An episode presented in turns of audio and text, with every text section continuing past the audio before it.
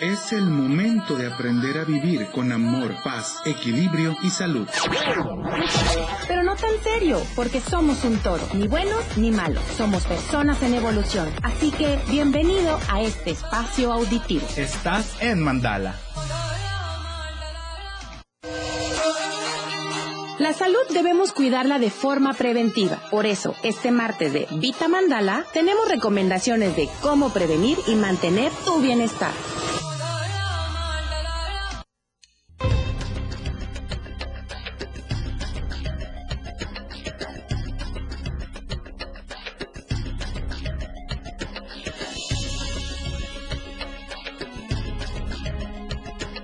Buenos días, buenos días por la mañana, ¿cómo están todos? Bienvenidos sean a Mandar en Radio por el 97.7 de la radio del diario.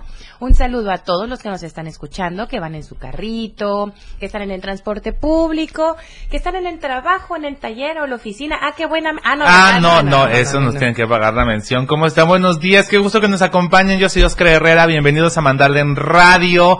Hoy tenemos un súper programa, mi caro preciosa, qué gusto. Fíjense Que, que hoy que es miércoles tengo que hacer una... De ceniza. No. hoy es miércoles y este tengo que anunciarles que yo me voy a ausentar unos cuantos días. Unos días. Solo no se olviden que el 15 de julio es quincena y aparte de ser quincena es mi cumpleaños. Verdaderamente. Lo que Caro quiere decir es que de su quincena, aparte usted un dinerito va a comprarle su regalo. No, mire, con que nos mande el 15, muchos saludos, muchas bendiciones. Piensa en mí súper bonito, en mí y en todos los cumpleaños del mundo. Muy bonito. Ay, me recordaste a cierto personaje de la televisión mexicana, verdaderamente. Con eso va a ser maravilloso, porque creo que el mundo está lleno de energía. Justo acaba de terminar el programa de Los Ángeles. El mundo está lleno de energía y cuando nosotros vibramos bonito para otras personas, creo que eso puede hacer que les cambie la vida por completo. Y además parece que no, pero cuando vibras bonito para los demás y deseas un bien, más allá que solamente el personal, sino un bien común, un bien para todos, Uy, chica, eso se regresa, pero potencializado al mil por ciento, verdaderamente. Exactamente. Y justo por eso el día de hoy vamos a tocar un tema que por un lado sí he de decir, en lo personal, como adulto, como mamá, híjole, me pega muchísimo y me hace de esas que, que me hace un nudo en la garganta y me hace eh, agradecerle a la vida, al universo, que al día de hoy dentro de la familia no tenemos una situación similar, eh, sobre todo con los niños. Eh, el día de hoy vamos a tratar el tema del el cáncer en los niños, el tema oncológico. Eh, es una situación bastante difícil y justamente por eso les digo, hay momentos de la vida en los que nosotros podemos enviar mucha energía, mucho amor, y no solo podemos enviar eso, sino podemos utilizar nuestras manos, nuestro cuerpo, nuestra mente para poder ayudar a los niños y a las familias que están pasando por estas situaciones que yo creo que deben ser extremadamente difíciles en todos los sentidos. Verdaderamente, cada uno en casa y en nuestra familia tenemos nuestras luchas y el hecho de que en nuestra familia y en nuestro entorno no esté pasando una situación de este tipo no quiere decir que porque no lo veamos no existe. Entonces tenemos que empezar a ser empáticos y sobre todo, y esto es muy importante, el hecho que ahorita no haya no quiere decir que en algún futuro no pueda haber un caso de cáncer infantil en nuestra familia. Entonces es bien importante que estemos informados, sensibilizados con el tema y lo más importante, que seamos empáticos, aunque no tengamos un caso de cáncer infantil en nuestra familia, ¿no? Exactamente. El día de hoy tenemos una invitada de lujo, que es la doctora Rocío Ramos. Ella es pediatra de justamente el Hospital Pediátrico. Este, doctora, por favor, usted coméntenos, usted es médico oncóloga pediátrica, ¿verdad? Así es. Eh, hola, mucho gusto. Mucho gusto. Es un honor estar acá con ustedes, la invitación, que nos abran este espacio para, eh, pues, informar, esa, llegar a la sociedad para, pues, dar información eh, verídica. Claro. Y, este, pues, de verdad, agradecida. Para empezar, me gustaría que le explicara a la gente ¿cuál es la función de un pediatra en general? Porque mucha gente a veces Claro. no distingue, hay muchas especialidades y entonces los pediatras son los médicos. ¿Qué? Eh, nosotros nos encargamos de los niños, Eh, niños. prácticamente desde los 0 a 19 años. A veces nos extendemos un poquito más, Caro, para eh, pues el cuidado, todo lo que venga eh, tenga que ver con crecimiento, desarrollo, eh, obviamente eh, eh, pues enfermedades, pero eh, nuestra atención está fijada al crecimiento, desarrollo de los niños. Eh, En un parto, perdón, en un parto está el ginecólogo atendiendo a mamá y el pediatra Exacto, atendiendo al bebé. al bebé, ¿no? Desde ese exacto. momento es el primer contacto del doctor con el bebé. Generalmente, de hecho, eh, actualmente nos eh, inmiscuimos también en el papel de durante el embarazo. Ok. O sea, ya estar en contacto, tener una buena relación con el ginecólogo.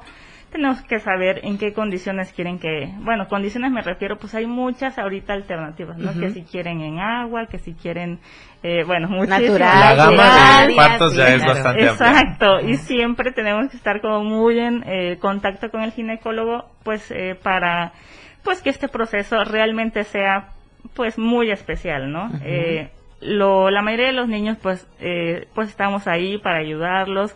Hay algunos que en ocasiones requieren ciertas medidas eh, pues un poquito más específicas, pero bueno, ese es nuestro papel desde que casi casi está pues todo en la pancita Claro. hasta pues 19 años, 20 años. Es, es un tema bien importante porque eh, yo no sabía que un pediatra tendría hasta los 19 años. Hay mucha gente que piensa, ah, ya tienes 12, ya te están saliendo vellitos y te está cambiando la voz. Ya vete al médico general.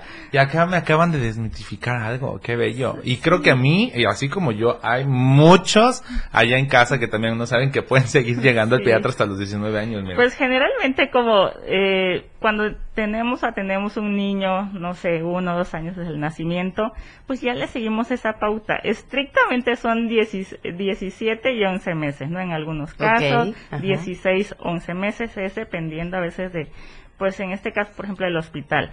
Ok. Pero estrictamente, si tienes tu médico pediatra, pues de cabecera, pues te va a ver prácticamente Toda tu vida. toda casi, tu vida. casi. Sí, ¿no? sí, yo Toda un saludo, que justamente es compañero de la doctora, un saludo al doctor Efraín Aquino, que fue el que desde el momento uno conoció a Fer y al día de hoy es el de, Efraín, está pasando esto, y este, traer al consultorio. Y no importa, yo creo que, que Fernando va a tener 50 años y le va Y a va a seguir hablando de Efraín, pediatra, porque están tan acostumbrados a ustedes Claro. o que sea, es toda la confianza del mundo. Hasta, hasta veo como el niño se desenvuelve distinto Justo. cuando está con él porque tiene, lo ha visto literalmente toda, su vida. vida, Sí, sí. claro. Entonces esa Y si no es indiscreción, doctora, ¿cuánto tiempo tuvo que estudiar para ser pediatra? Hasta ahí nos vamos a quedar ahorita. Para ser pediatra, ¿cuánto tiempo tuvo que estudiar? ¿Cómo estuvo la onda ahí? Me encanta mi comadre porque es como, ay, vamos, vamos Si a recordar, contara. mira, este, la carrera, la especialidad, más los cursos. ah, ah. ¿Cuánto Pues tiempo mira, sinceramente pediatra? es toda una vida. Toda una Claro. vida. Dependiendo. Eh, bueno, yo al menos, el, me- para ser médico general fueron siete años. Ok. En algunos casos, eh, seis años o siete. Es como el promedio. Son siete años para ser médico general. Bueno, para ser pediatra, eh, yo lo hice en la Ciudad de México. Fueron tres años. Eh, literal se escucha a veces como tanto, pero que te dicen, eh, pediatra, eres un pediatra, ¿no? General.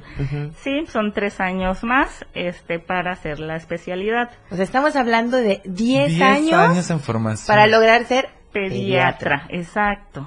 Eh, posteriormente, pues yo ahí sí me enfoqué eh, a esta parte. Es eh, una parte bastante complicada el decir, ok, eh, la especialidad, hay muchísimas subespecialidades, pero bueno, yo me fui por la rama de la oncología y fueron dos años más para hacer esta subespecialidad de eh, oncología pediátrica. ¿no? Entonces es un médico, pediatra, Oncólogo. oncológico. 12 años de su vida para poder atender y trabajar con los niños.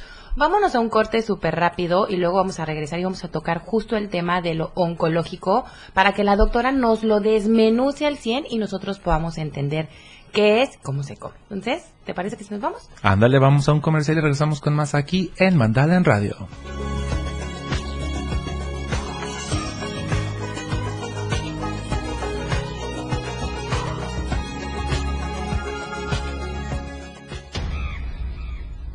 En Mandala todas las voces suenan. Vamos un corte y regresamos.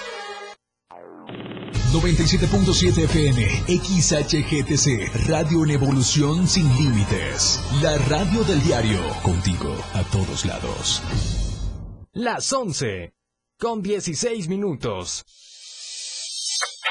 Ahora la radio tiene una nueva frecuencia. 97.7. Hoy la radio es la radio del diario, lanzando toda nuestra señal desde Tuxtla Gutiérrez, Chiapas, e invadiendo la red en www.diariodechiapas.com diagonal radio. Más música, más programas, más contenido. La radio es ahora 97.7, contigo a todos lados.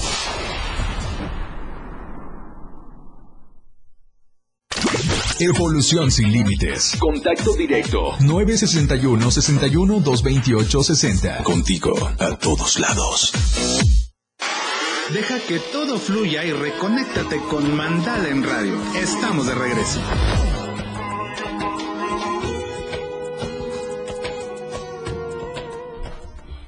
Ya estamos con más de regreso aquí en Mandala en Radio. Qué gusto que nos sigan acompañando. Tenemos un tema que es bien interesante y tenemos una súper invitada. Les invito a que pongamos toda la atención del mundo porque vamos a aprender muchísimo, muchísimo, muchísimo con este programa. Tenemos a una persona prácticamente que le ha dedicado lo que nosotros estudiamos la primaria, el kinder y estoy seguro que hasta parte de la secundaria. Pero no creo que porque la doctora de- esté tan grande, ¿no? No, Sino no, por no. el tiempo que le ha dedicado a Exacto, estudiar. exacto, exacto. Y antes de que continuemos, queremos mandar saludos rápidamente a todas las personas que nos escuchan aquí en Tuxtla Gutiérrez, en San Fernando, en Berriozábal, en Suchiapa, en Chiapa de Corzo, en San Cristóbal de las Casas, en Teopisca y en El Parral. Un beso hasta todos estos municipios. En el corte pasado, la, la doctora nos contaba todo el tiempo que ha dedicado para poder ser médico pediatra.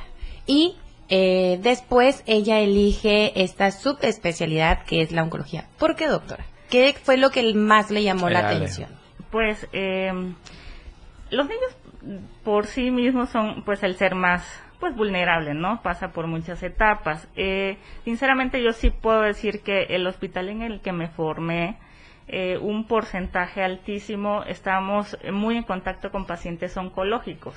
¿Qué hospital era, doctora? El Federico Gómez, Ajá. eh, las- el- pues es uno de los como institutos nacionales de salud más grandes. eh, obviamente como es de concentración tenemos cantidad inmensa de pacientes de todos los estados. Ok.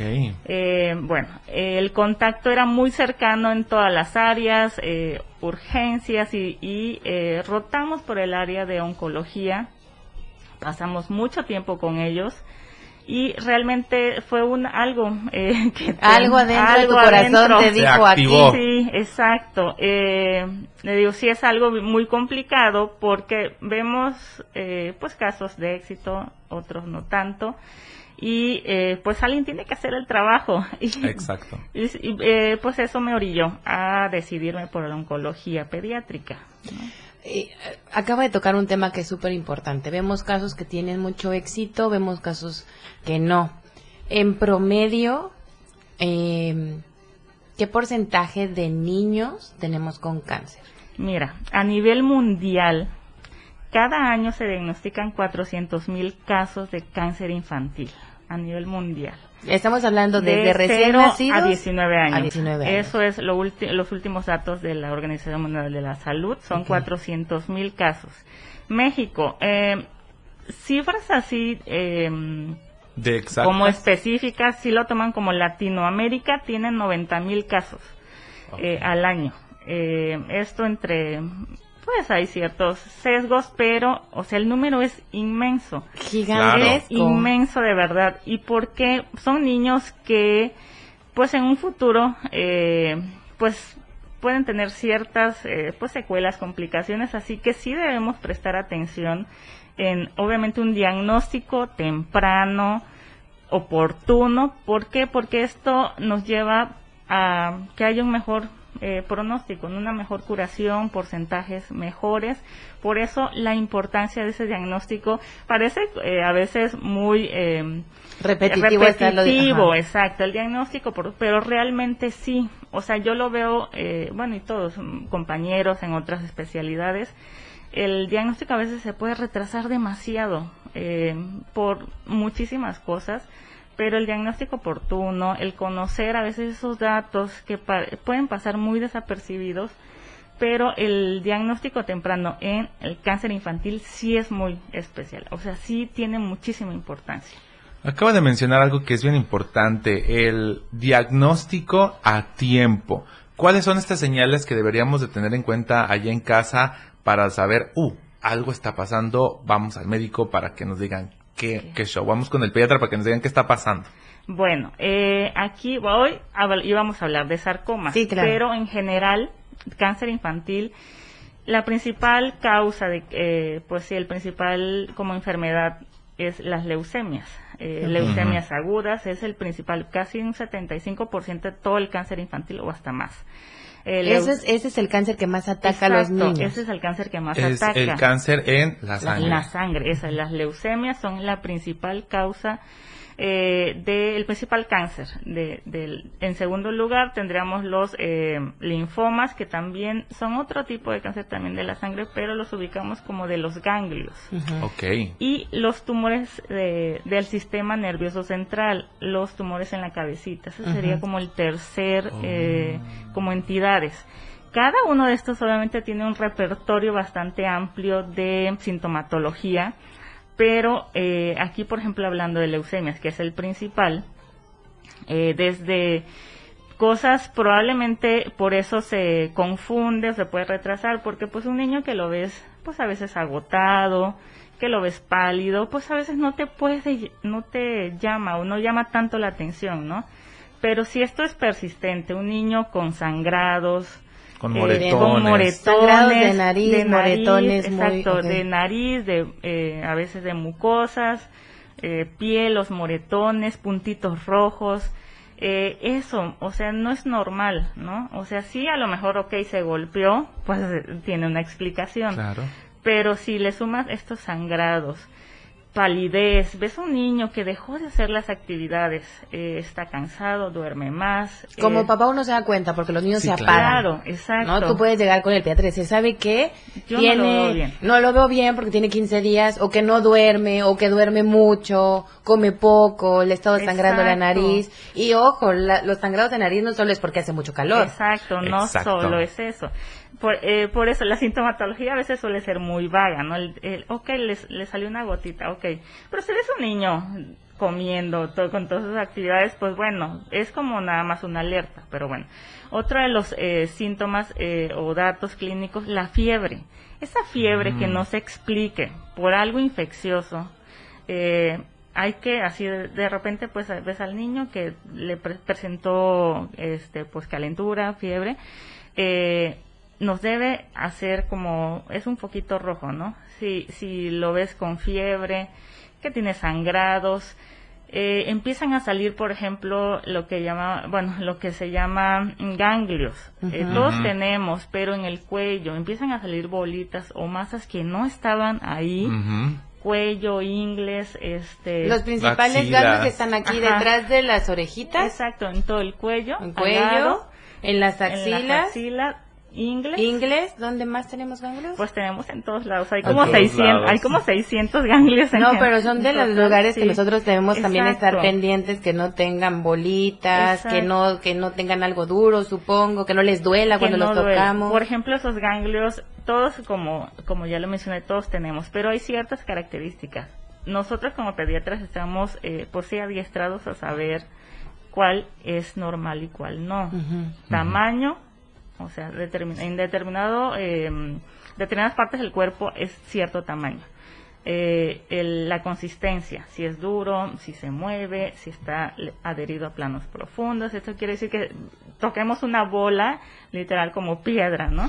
Qué importante es llevar a los niños a sus revisiones pe- eh, pe- eh, periódicas, Exacto. ¿no? Porque a lo mejor yo como mamá no me doy cuenta, pero el doctor pareciera que no, No. pero donde le pasa la mano ya lo ya Claro, sabe, ya pues. sintió que hay, si hay algo extraño, si sí, si no. Exacto. Sí, o creo que aquí en México y en Chiapas no se tiene la cultura de ir a las revisiones periódicas por el miedo a que nos descubran algo. Y eso es lo peor que podemos hacer, porque mejor que nos descubran algo y que nos digan a tiempo, tiene usted tal cosa, para que pueda usted sobrevivir, a que ya, es que ya está muy avanzado, ya no podemos Exacto. hacer nada, ¿no? Ay, Aunque fuerte. pareciera eh, como muy trillado, pero sinceramente sí. sí. son cuadros o sí son en las condiciones sí. en las que nos llegan. Eh, bueno, dolores de cabeza que sean persistentes, eso enfocándonos a tumores del sistema nervioso central. Esa, ese dolor de cabeza que sea, eh, mm, de hecho, despierta al niño, Ah, nocturno. claro, que no descansa. Que no descanse, que se acompaña de vómitos, que ves a Que un si el niño tiene migraña. Ajá, exacto, Anda, ¿no? Este, que se acompaña de mm, náuseas, vómito, alteración del estado de alerta. Eh, muchos de estos ya tienen otros síntomas. O dejó de mm, mover un bracito, o lo, lo siente menos, o de- Problemas para hablar. Para hablar, para eh, exacto. De hecho, lo de la visión, o sea, eh, los niños a veces no nos lo dicen, o nosotros ni nos damos cuenta, ¿no? Pero eh, ya, ya de repente ves que te dices que veo doble, ¿no? O sea, son cositas así muy sutiles. Veo doble, veo borroso, no veo. No veo, Ajá. este, no siento o dejo de caminar o es- esas situaciones en relación a este, los tumores del sistema nervioso central, eh, crecimientos de masas, o sea, no es normal que de repente veamos y me creció, eh, ni se relacionó algún golpe ni nada en algún brazo, en la pancita, o sea, el crecimiento del abdomen. Eh, son datos, le digo que obviamente si, como mencionabas, este Oscar, que si no tienes esas revisiones eh, periódicas, pues no- ni siquiera sabes cómo Exacto. estuvo, cómo está el niño, si es algo nuevo, si le apareció, si siempre lo ha tenido. Claro. O sea, sin- sinceramente sí es eh, un punto bastante importante. No tenemos esa cultura, este Sí, desafortunadamente. y aparte, ¿no? eso es cultura de prevención. Yo sé que ir al doctor a veces, o en la mayoría de las veces, no es una situación que sea barata, porque requiere una inversión. Claramente es un profesional que cobra por sus servicios, pero también existen servicios públicos Claro. que dan la oportunidad, y sí me ha tocado ver que les dan citas y uno tiene que llegar a su cita, tiene que tratar de hacer el mayor de los esfuerzos para llevar sobre todo a los niños, para que evitemos llegar a una situación en donde verdaderamente nos, nos sentamos descolocados, descontrolados y que cueste muchísimo más trabajo sacar adelante.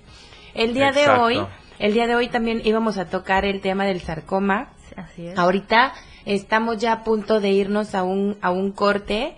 Vamos a, vamos al corte y vamos a regresar con este tema, pero de verdad lo que es muy importante para nosotros es poder hacer conciencia, uno, de la prevención y de lo importante que es tener el contacto en la medida de lo posible con los doctores. Un doctor que conoce a, a tu chiquillo, y si está en el servicio público, un doctor que tiene un expediente en donde puede ver cómo se ha ido desarrollando ese niño, puede darse cuenta de si existe algo que nos va a alertar y algo que tengamos que observar, porque de verdad, en los siguientes es, bloques vamos a hablar acerca del número de casos que tenemos aquí en el estado y es impresionante. A mí, yo la vez pasada lo, lo contábamos aquí, me generó una impresión ver tanto niño con cáncer, ¿no? sobre todo de todas las regiones. O sea, el cáncer no perdona que sea un niño de los altos, a que sea un niño de la ciudad, a que sea un niño... No importa el estrato social, no importa la religión, no importa, No importa nada. nada, Está, está en, en- en nuestra sociedad, está en nuestro cuerpo, está en nuestra vida y tenemos que hacer algo para prevenir y para tratar de solucionar esta situación. Dirían por ahí, mejor prevenir que corregir. Exactamente. Definitivamente. Entonces, vámonos un corte y seguimos aquí en donde, Oscarito. En Mandala, en radio.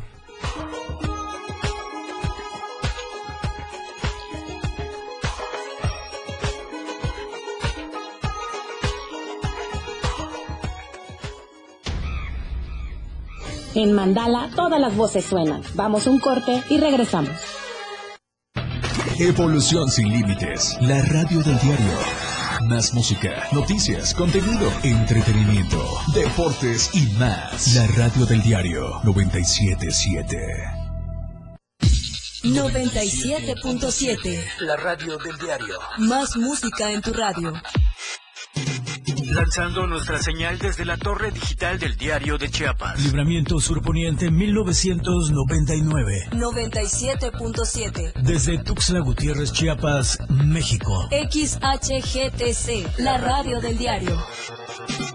Contacto directo 961-612-2860. Cabina 961-612-2860. Escúchanos también en línea. www.diariodechiapas.com Diagonal Radio. 97.7. La radio del diario. Más música en tu radio. Las 11. Con 31 minutos. La portada de la verdad impresa diario de Chiapas a través del 97.7 de FM, la radio del diario. Denuncia Mier a Barbosa, Nieto y Armenta ante la FGR. 43 casos positivos por COVID en las últimas horas en Chiapas. Liberan 208 internos. Gaceta de cobro sin seguridad. Píldora COVID reducirá el 88% de mortalidad. Habrá 8 mil millones de personas. En obra de Tren Maya, miles de reliquias encontradas. Canícula entre julio y agosto. Casi 17 mil chiapanecos emigran a Estados Unidos. Adán Augusto suma adeptos. Estamos a diario contigo. La radio del diario 97.7 FM. Contigo a todos lados. Deja que todo fluya y reconéctate con Mandala en Radio. Estamos de regreso.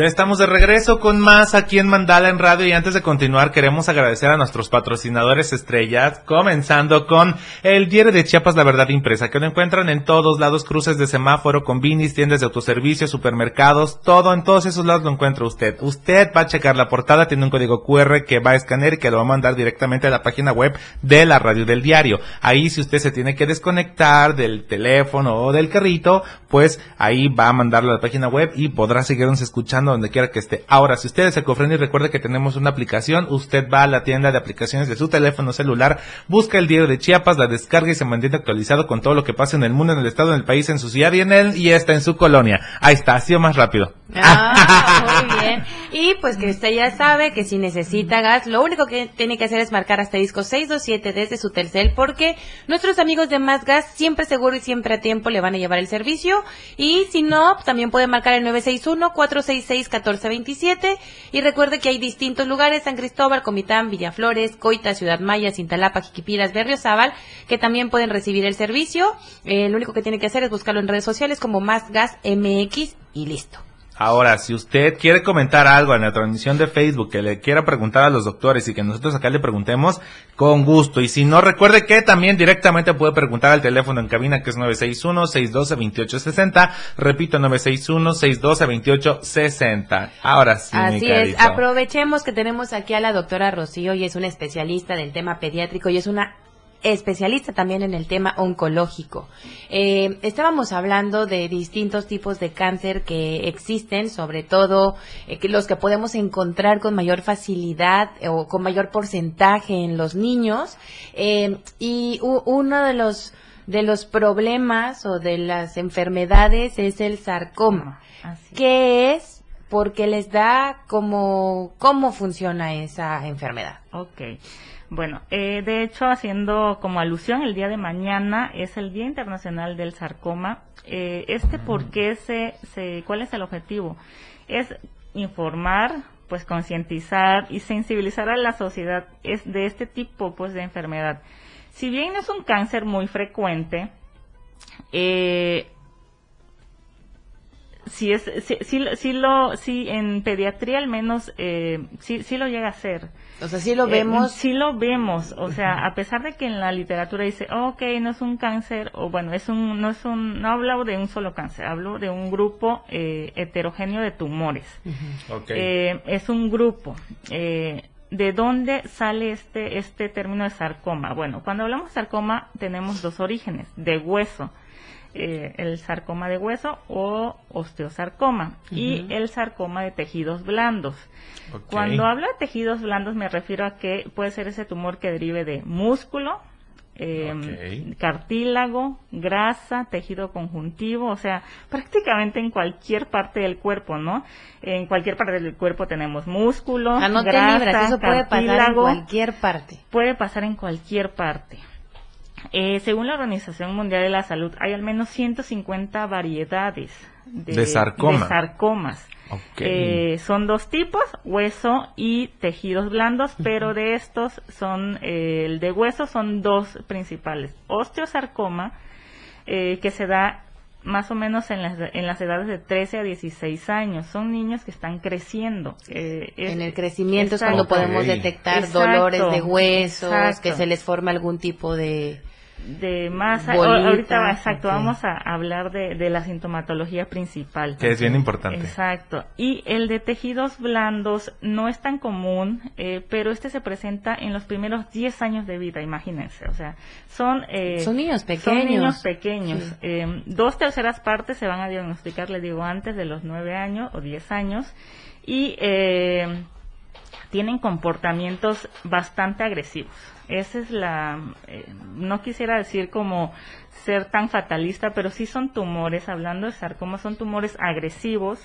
Esos sí son más difíciles de combatir. Son, difíciles. Eh, son agresivos, tienen generalmente cierto involucro ya estructuras vecinas. No es que, ok, está aquí nada más en el brazo. No, es que ya invadió ciertas... eh, Ya hizo metástasis ya hacia hizo otros lados. metástasis, Son exacto. sarcoma hace metástasis. Así es. Este, por eso mismo es como de los tumores más agresivos. ¿Por qué? ¿Por qué hace eso? O sea, no solo es de encontrarlo ya en el sitio local, sino ya hizo metástasis a otros lados, ¿no? Ok. Eh, las, el Instituto Nacional del Cáncer de Estados Unidos menciona que eh, es un padecimiento que lo, lo presentan niños y adultos. Ujú. Esto sí. Aquí nos vamos a enfocar más en los niños, que eh, podemos decir que representa hasta un 15% del total de cáncer infantil. Como ya les había mencionado anteriormente, las leucemias Son las principales. principales, pero ese 15% no es nada despreciable. No, No, imagínese un No. 15%. Ese 15% es bastante alto. Y sobre Sí, todo de un cáncer que es muy agresivo. Muy exacto. Eh, bueno, eh, ¿qué, qué van a ser esos síntomas? Lo que nos debe llamar la atención. En sarcomas de hueso, eh, el dolor es uno de los, eh, es el como el, el síntoma pivote. No es un dolor así, ¿no? Así decir, ay, ok, me duele, ¿no? No, Eh, usualmente en esa edad lo- a los niños les duelen los huesitos porque están creciendo. Exacto, como pero los deben de dolores de, quejarse de algo más. ¿no? Exacto. Bueno, este dolor tiene cierta característica. Es un dolor que es localizado. A diferencia de los do- dolores de crecimiento que es a veces me duelen las pantorrillas, me duelen las rodillas, las rodillas, Ok. las pantorrillas, ¿no? La cintura, La los cintura, brazos. Exacto. No, el eh, dolor que debemos prestar atención es ese dolor localizado en el sitio es asimétrico, o sea, afecta un solo, por ejemplo, en este caso, un- una sola rodilla. Mm, ok. Ok. Mamá, me duele mucho el muslo Exacto. derecho. Solo ahí se focaliza el dolor. Suele ser un dolor que tiene un comportamiento intermitente, por eso no le prestamos atención. O sea, le duele, tiene periodos en, no sé, una semana que se le quita, regresa, pero ese dolor eh, con ese comportamiento intermitente pasa a ser progresivo, pasa a ser eh, incapacitante, o sea, persiste. Algo que aunque eh, es un dato que nuestros maestros todos nos, nos eh, dijeron, ese dolor que, te, que tarde más de dos semanas, o sea, dos semanas, hay que prestarle atención. Ojo, ¿no? papás, de repente tenemos a los niños que hoy no quiero jugar fútbol porque me duele mucho la pierna, me duele mucho el brazo y ya decimos, ah, este flojo no quiere hacer. Hay que, no, es que hay que prestar atención. Sí, es Están cierto. en una edad difícil en la que las hormonas y todo así y entonces también nosotros a veces como papás nos ponemos Claro. en el no quiere hacer, no, ojo, puede estar habiendo una situación. Exacto. Le digo, esto es importante porque si es intermitente el niño hace sus actividades, pero nos dice, oye mamá, de nuevo tengo este dolor. Normalmente un hueso, el proceso de regeneración desde dos semanas, máximo tres. Si ese dolor persiste después de este tiempo, vuelve, se vuelve incapacitante. O sea, el niño ya lo ves y cojea. O ves y no puede alzar el brazo. Ok, ese dolor que ya limita la función no es un dolor normal. Eso, in- o sea, eso indudablemente se tiene que estudiar. Ok. Pero eh, como acá el niño idealmente debería tener un seguimiento por su médico, es así de, oigan, tengo esta sintomatología, ¿qué es lo que procede? Desde algo tan simple como una radiografía, ¿no? Desde ahí podemos ver datos muy tempranos.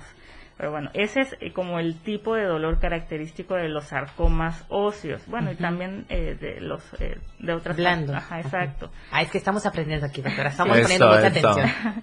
Y eh, bueno, eso es en cuanto al dolor. Ese dolor que no se quite, que sea persistente, que limite la función, que veamos ese niño que cojea, eso no es normal. O sea, ¿no? Ya desde ahí, poquito rojo. Exacto. Y ya pasaron más de dos semanas y persiste. Tres semanas, hay que, rojo. hay que ponerle atención. Ojo en casa, ponga mucha atención. Es muy importante esta información que le estamos dando. ¿eh? Así que paren oreja, por favor. Exacto. Ahora, el de huesos blandos. L- bueno, Perdón, el el, de de, tejido tejido, blando. blando. Este varía dependiendo de la localización, porque como les mencioné, puede aparecer en cabeza, cuello, oídos, orejas, eh, tronco, En cualquier extremidades, parte, en cualquier parte va a depender del sitio.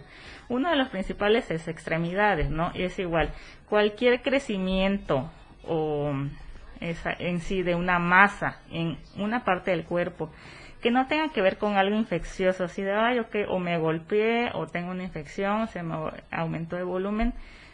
Hay que ver, no es normal que te crezca de repente algo, una bola, porque es eso, un, un tumor, un, un, este, una masa en el brazo, en la pierna, en el tobillo, pantorrilla, ¿Se puede desatar a raíz de un golpe? Por ejemplo, que el niño vaya, se accidente, que se golpee con algo y de ese moretón veamos que lleva tres semanas y no se le quita la bola y sentimos que se está haciendo más grande. O sea, a raíz de un golpe, ese tipo de sarcoma se puede potencializar. Qué bueno que me preguntas. Es de hecho uno de los de los eh, mitos que se tiene de tumores, que el golpe se lo desencadenó. Eh, ¿Por qué? Porque si nos, si nos han llegado casos así de, oye, se cayó, se golpeó la rodilla y seguro de ahí empezó. No, o sea, a veces es como el factor casualmente acompañante o se dio a la par Que se vincula con, que ¿no? se vincula. Eh, un tumor es, ya hubo un cambio en el DNA de esas células, ya hay algo eh, que no salió bien, o sea, algo en, la eliminación de esa célula anormal. Eh, pero no, no deriva de un, este, de un golpe. En ocasiones, por ejemplo, en los sarcomas óseos, eh, el niño probablemente todavía no tiene tantas molestias, pero se cayó. Pero ¿por qué puede ser que ya tenía cierta molestia, se le se debilitó, no sé, o Sí. algo y se cayó, pero no no deriva de un de un trauma. Pero eso nos puede dar un, un Eso es aviso. de hecho esa casualmente ese es como el anuncio que por cosas del universo alertan a los papás. Yo creo que debe ser de las Sí. situaciones más comunes que le debe pasar como doctora de a raíz de, De- exacto. me di cuenta que algo no estaba normal, Exacto. ¿no? Sí. Ahora sí como dice, el universo busca la Busca forma la manera de decirte, avisarnos. "Ey, échale ojo a tu criatura. Exacto. De hecho, sí, sí ha sido una, una cosa que la vemos muy comúnmente. Eh, bueno, eh, tejidos, bueno, de- de- en relación a la demás sintomatología, como decía, en el tronco, eh, cabeza, pues obviamente la presencia de aumento de volumen. Les voy a contar algo que aunque pareciera muy, este... Muy pues, peliculesco. ajá. En una ocasión tuvimos una niña en seguimiento, mm, no sé, me- por, por alguien de la salud, y les comentaban que la niña tenía paperas. O sea, Ah, estuvo claro. con la papera, con la papera durante meses. Porque las paperas te hace eh, parecer aquí que tienes como unas Ándale. bolitas acá abajo. exacto. Como que te vuelve más redondito, más cuadradito. Estás, estás pues cachetoncito. Exacto. Y se trataba con analgésicos, antibióticos, y esa papera nunca desapareció. ¿Por qué? Eran tumor del músculo, ¿no? Así cosas a veces tan, tan, así le digo, parece chiste, pero realmente hay que prestar atención. Eh, bueno, ese en cabeza y cuello. eh, hay tumores o sarcomas de vejiga. Ok. De, Ay, ¿cómo? de vejiga, de próstata en los niños. O sea, ¿y cuáles van a ser esos síntomas? Pues en una niña, por ejemplo, pipí con sangre, o sea, la hematuria, este estreñimiento, o sea, hay tanto crecimiento de la próstata en un niño que, no, le permite... que no le permite orinar. ¿No? Pues que de verdad. Qué fuerte. Tenemos como, como adultos, como tutores, tenemos que estar pendiente de todos. Y no por el hecho, cuando son bebés, pues claro, les cambiamos el pañal y podemos ver, pero cuando crecen, no por el hecho de que ya estén más grandes y vayan al baño solo, no de repente, oye, ¿y cómo hiciste pipí? Oye, ¿todo bien? o puedes hacer popó, no, porque si no, ¿cómo nos damos cuenta? Es que importante es preguntar y tener comunicación con los chicos. Vamos a ir a un corte y regresamos porque de verdad esta plática está súper importante y tenemos que estar atentos. Con el oído bien atento, ¿eh? Así que vámonos un corte. Seguimos aquí en Mandala por el 97.7, la radio del diario. ¡Éale!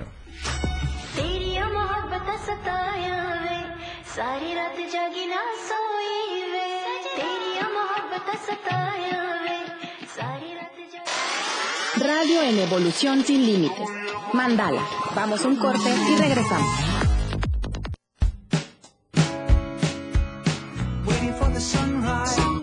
Radio del diario, transformando ideas contigo a todos lados.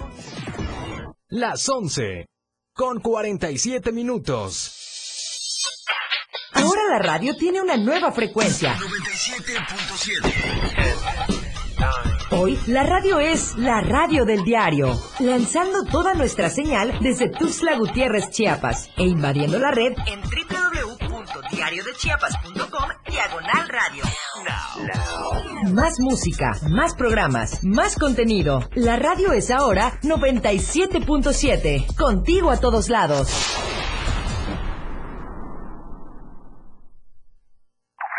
Tu frecuencia 97.7 FM. Hoy es la radio. La radio del diario. Evolución sin límites. Lanzando toda nuestra señal desde Tuxtla Gutiérrez, Chiapas. E invadiendo la red de www.diariodechiapas.com diagonal radio. Más música. Más programa. Mayor contenido. La radio es ahora 97.7 FM. La radio del diario. Transformando ideas. Contigo a todos lados. Lo más trending en música. La radio del diario 977. Contigo a todos lados. Mandala. Estamos de regreso. Una verdad equilibrada.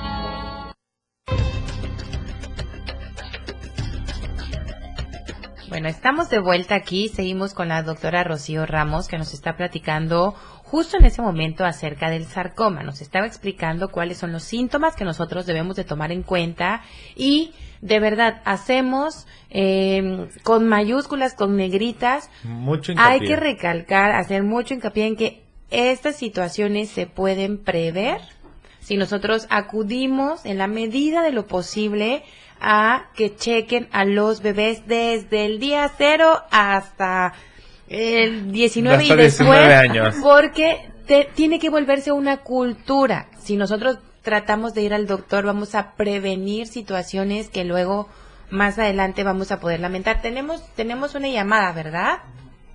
Bueno. Oli, oli, oli, ¿quién anda por ahí? Hola,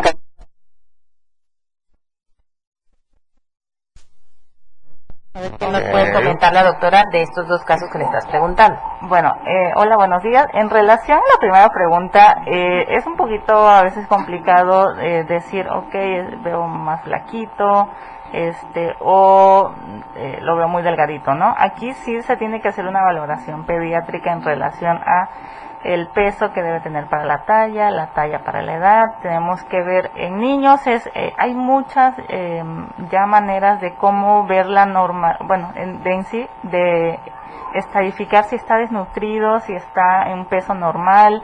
Tenemos que evaluar eh, de manera completa, decir, ok, es este niño con esta edad, con este peso. Se hacen ciertos cálculos y nosotros ahí decimos, ok, está en desnutrición, está este normal eh, eh, sí es un poquito eh, esto, evaluar completo al niño, ¿no? También tenemos que ver, pues, el patrón de alimentación, si tiene cierta afinidad por eh, grupos de alimentos, eh, sí, sí es, en sí tendría que, revisarse, ¿no? Por, por un médico pediatra. Y de la segunda pregunta, ok, eh, se tiene que hacer una investigación de, ok, esta bolita, ¿cuándo apareció?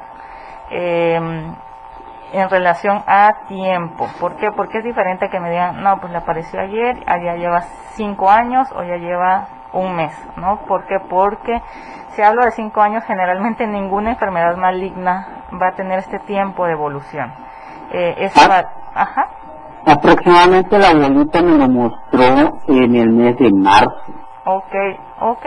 Bueno, eh, hay que ver las eh, características de esta masa en relación a se mueve, está roja, está, está relacionada con algún proceso infeccioso, como me menciona, si le picó algo, le pasó algo exactamente en ese sitio. Y posteriormente de ahí sí podemos hacer ciertas valoraciones aparte de la revisión clínica, algunos estudios, ultrasonido, eh, ultrasonidos para ver si es dependiente de que de músculo, es un, a veces hay eh, formaciones como quistecitos de grasa, o sea, hay muchísimas cosas. Eh, sí, porque él me dice que, que en ese aspecto solo muy bien, pues sí, sería esa parte de revisar eh, específicamente las características de esa masa. Si nos quedan, eh, bueno, no, en sí dudas, pero se pueden hacer varios estudios, eh, ultrasonido, radiografía, para ver qué, cuál es, qué es lo que está involucrado, músculo, hueso o si, si hallamos algo, este, algún hallazgo anormal. Lo más importante, Potro, es uno, qué bueno que los niños te dijeron, y dos, que lo más importante sería que tú se lo comentaran a, a, sus papás para que ellos pudieran llevarlos a un doctor y pudieran hacer las valoraciones pertinentes. Exacto. Ya sea de las cuestiones de nutrición con el primero o de la bolita, porque al final como dice la doctora, puede ser una bolita de grasa, pero pues si molesta, pues hay que atenderla. Entonces, lo importantísimo sería que pudieran ir al servicio médico.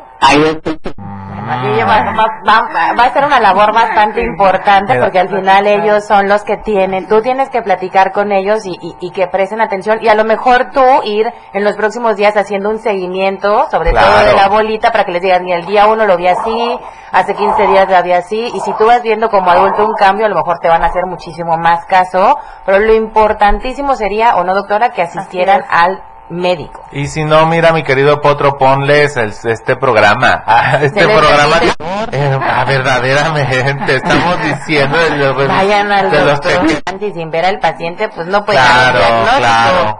¿No? O sea, creo que lo más importante es que si usted está en el caso, en un caso similar al de Potro, ya sea con un familiar o personal, de verdad presten atención a su cuerpo y acudan al doctor, pero tienen que ir físicamente al doctor que los vea, los valore, los toque, este, vea todo, porque pues de lejos ni por WhatsApp les van a poder dar consulta, o sea, eso va a ser siempre importante. Potro, te tenemos que dejar ahorita, pero... Es importante que vayamos, porque tanto como puede ser algo serio, como puede ser un simple forúnculo, los famosos nacidos, ¿no? Que también son igual de molestosos, pero pues nada como ir al médico para que digan verdaderamente qué es, ¿no? Por desgracia, el programa el día de hoy ya se va a terminar, pero doctora, sí me gustaría que diera un mensaje a todos los papás, a todos los tutores que están escuchando el programa, eh, porque ¿Cuál es la importancia? Acabamos de, escuchar al potro, o sea, diciéndonos cosas, le movió todo lo que nosotros eh, claro. el día de hoy. ¿Cuál es la importancia de la prevención, de checar a los niños? Porque sabemos que hay muchísimos casos dentro del pediátrico. Y sobre todo que también nos inviten y nos digan dónde podemos contactar a la gente del pediátrico si queremos apoyar o si necesitamos alguna guía. Ok, eh, bueno, en el, el hospital eh, de especialidades pediátricas, pues se encarga de ver, como ya mencionaron, a muchísimos niños de todo Chiapas.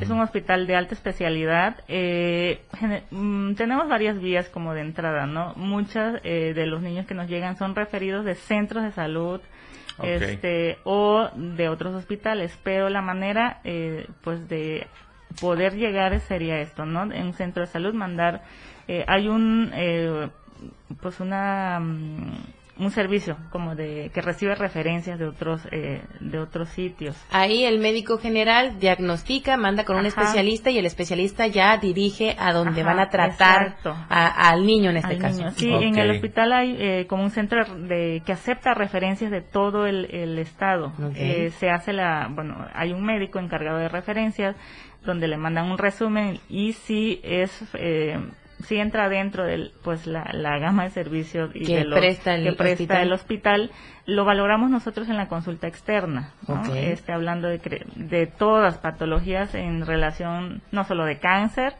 eh, se encarga de pues eh, enfermedades del corazón, riñón, o sea, muchísimas eh, otras especialidades, subespecialidades. Eh, pero es eso, llegar con una hoja de referencia, se pone en contacto con la, el área de referencia del hospital. Y eh, obviamente casos que pues ameritan, si nos han llegado pacientes ellos por propio pie, en, en casos de pues pacientes extremadamente a veces graves, ¿no? Que llegan al área de urgencias directamente, este, con, eh, siempre va a ser valorado por un médico pediatra. Aquí sí. Siempre, ahí sí. Exacto, es siempre. Y eh, la, la otra este, vía, pues nos refieren de hospitales, de toda, o sea, hospitales eh, materno-infantil, eh, generales, eh, del Gómez Maza, por ejemplo, nos, nos refieren a, a, a esta, a- al servicio. A todos los, a todos los pacientes. Y el último mensaje, nos queda un minuto que le quiera dar a todos los papás, por favor, que lo, lo más importante que como doctora usted les quiera dejar esa semillita en su mente, en su corazón, para que se vayan con eso. Eh, pues eh, el niño es un ser vulnerable. Nosotros como papás tenemos un papel muy importante de eh, criar, eh,